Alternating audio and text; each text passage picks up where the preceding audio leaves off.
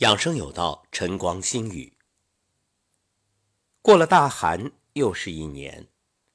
昨天是大寒，作为一年中阴阳转换的重要时机，也是冬天接近尾声的转折点。大寒是由冬到春的过渡时期。对于养生来说啊，这个节气太重要了，所以今天我们就再做一档节目，给大家分享一下。这大寒养生的要点，大寒养生有四点非常重要。第一就是调起居，除了早卧晚起，保证充足睡眠之外，年老体弱的听友啊，要特别注意保暖。在户外活动的时候，这衣着不要过于单薄，更不要时间太长。关于冬天该不该运动，一直都有争论。一方观点认为，冬天不宜运动，这是老话说的“冬要藏啊”。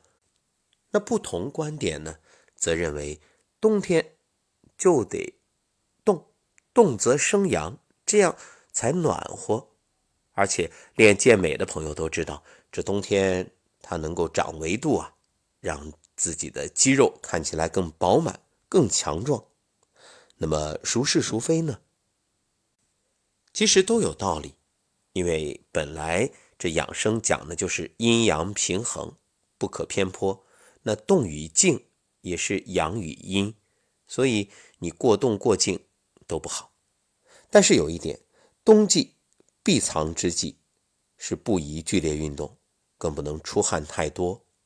因此，即使是运动，你要选择运动量小的，对身体来说啊，以舒展为主。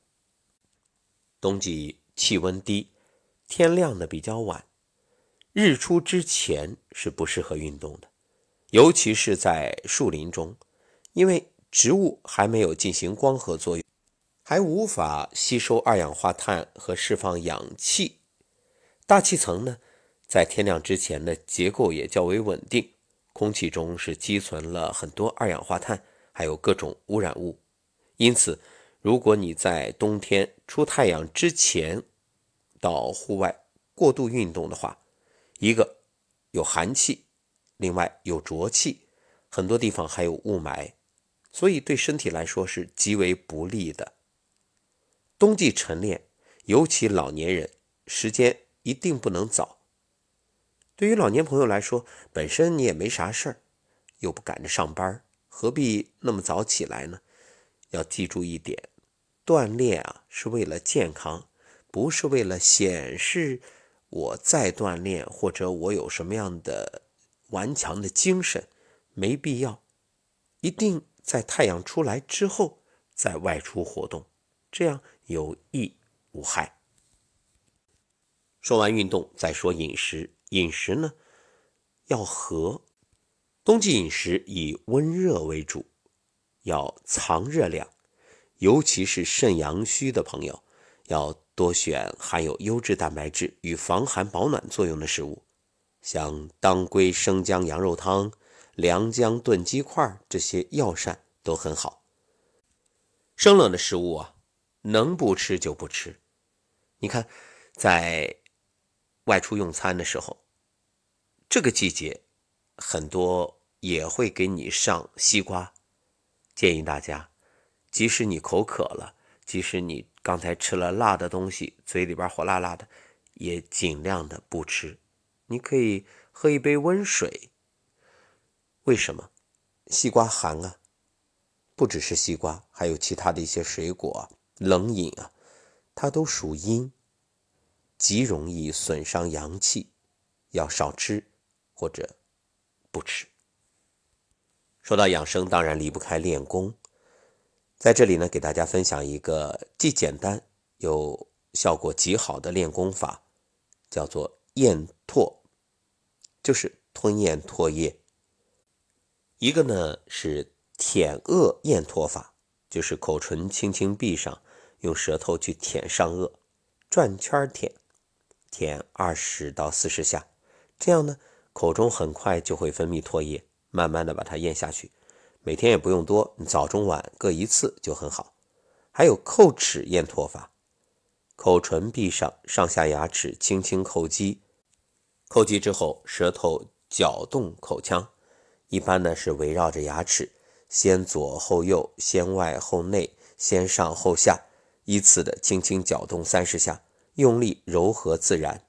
然后舌底上颚，把津液汇聚。等到唾液增多的时候，可以把腮啊鼓起来，然后用这个唾液在口中。像漱口水一样含漱，最后分三口徐徐咽下，并且加上意念送到肚脐下丹田这个位置。还有以气功来配合咽唾，端坐排除杂念，舌底上颚，牙关紧闭，调整呼吸，慢慢的进入一个静定的状态。这时。唾液就源源不断，充满口中，也就是满口生津。然后头缓缓低下来，慢慢的咽下去，以意念将唾液送到下丹田。长期坚持这种咽唾养生，可以使肾精充沛，气足神旺。保持年轻的容颜，而且耳聪目明，达到延年益寿的目的。除了这种增加能量的方式，还有啊，我们说养生既要开源，也要节流。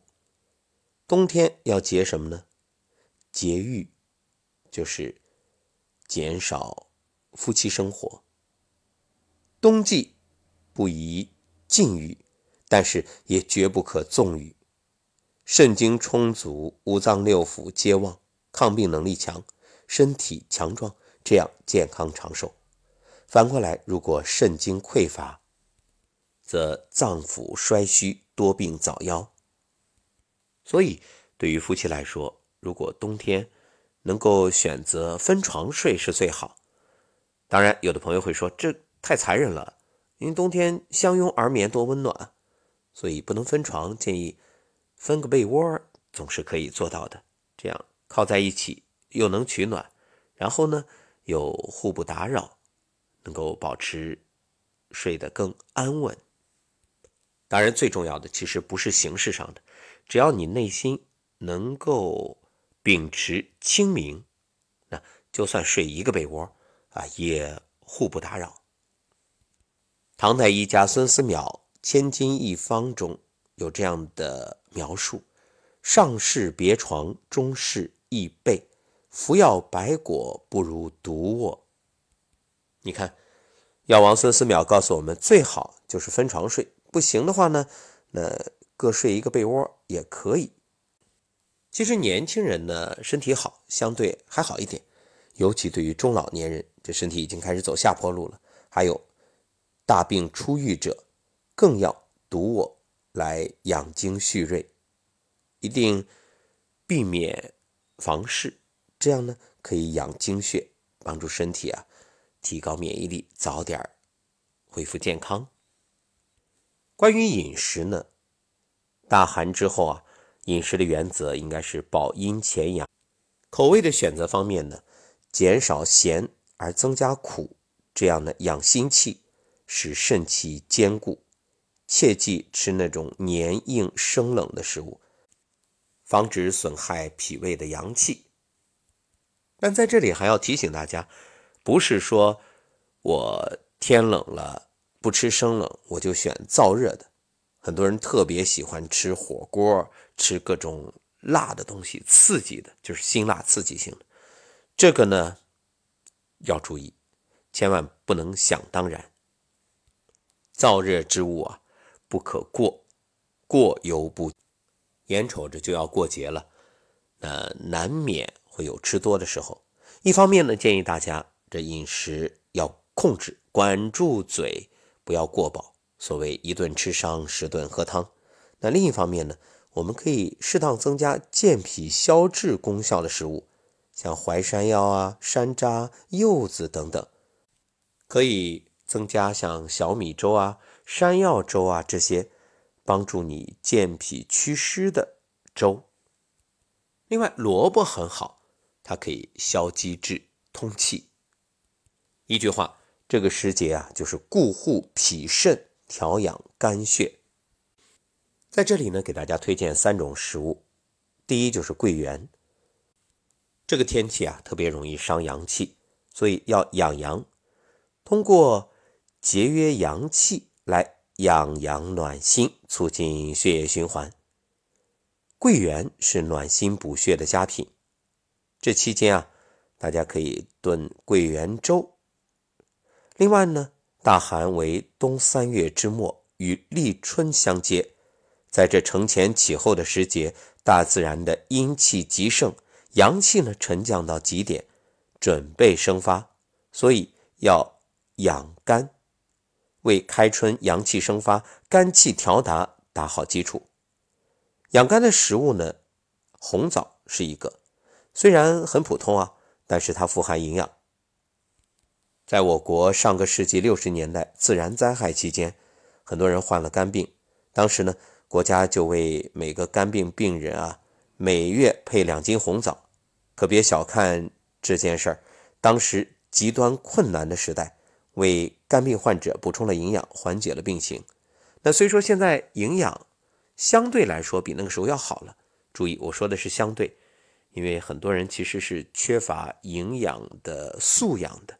就看上去大鱼大肉，实际上你不知道你自己究竟该补充什么，很多营养素是匮乏的，或者说是不均衡的。那我们可以选择红枣茶。当然护肝很重要的，别熬夜，别生气。另外呢，养护血管很重要，因为这个季节啊，心肌梗塞、脑卒中的发病率都会达到全年相对比较高的水平。像血管弹性比较差的高血压患者，在大寒时节一天之内，这个血压波动啊都会增大。很多老慢支的病人稍不留神，也容易旧病复发，所以要注意养护血管。可以适当的吃点酸性的食物。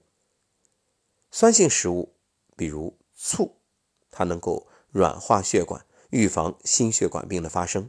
酸性食物呢，还能够美容。对于爱美的女性啊，更要适当的增加。还有啊，要补充维生素 C。那么从穴位养护来说呢，推荐百会、期门和太溪这三个穴位有什么用呢？百会能够降血压，它是督脉的要穴，诸阳汇聚之处，与各脏腑经络相通，所以可以调整阴阳。对于神经系统疾病。像神经性头痛、失眠、健忘、目眩这些，还有循环系统疾病，什么冠心病啊、高血压、低血压、呼吸系统疾病、慢性的鼻炎、咽炎、慢性支气管炎、反复的呼吸道感染，都有防治作用。建议大家呢可以双手掌心搓热，然后啊，你把掌心劳宫穴，哎，轻轻的贴在头顶百会这个位置，然后意念观想，从劳宫源源不断的能量进入百会。感觉越来越热，越来越热，嗯，非常好。或者你空心掌轻轻的拍一拍头部，也可以。大寒养生重点在于调节肝胆经，既能生发阳气防风寒，而且疏散心中的郁闷、压抑的情绪。因为冬天啊，人本身这个情绪，它随着这个季节变换就容易低落，因为你看着万物凋零。那有一个穴位可以舒心解郁，就是期门穴。作为肝经的募穴，是脏腑之气汇聚于胸腹部的穴位，相当于肝的幕僚。那肝遇到麻烦了，自然就需要找幕僚出谋划策，排忧解难。所以《伤寒论》认为，期门穴是疏泄肝胆的首选穴位，对调理肝脏有很好的效果。期门穴的位置呢，就是乳头的正下方，第六肋间隙。主要呢，针对像胸胁胀满、疼痛、呕吐、嗝逆、吞酸、腹胀、泄泻，还有就是饥不欲食、胸中热、咳喘这些，你都可以去拍打按揉。再说一个太溪穴，太溪穴呢，在足内侧。内踝后方与脚跟骨筋腱之间凹陷的地方。你可以每天按摩两次，每次呢十分钟。这太溪穴有什么用呢？冬天干燥，燥易伤阴，所以按揉太溪穴可以补阴，还可以防燥伤阴，有滋补肾阴的作用，适用于阴虚体质。肾阴虚，过完大寒又是一年，就让我们以养生的方式来迎接新年的到来吧。无论过去的这一年你的身体怎样，只要觉醒，只要开始养护，一切都还来得及。其实想想，年不就是老天又给我们一次崭新的机会吗？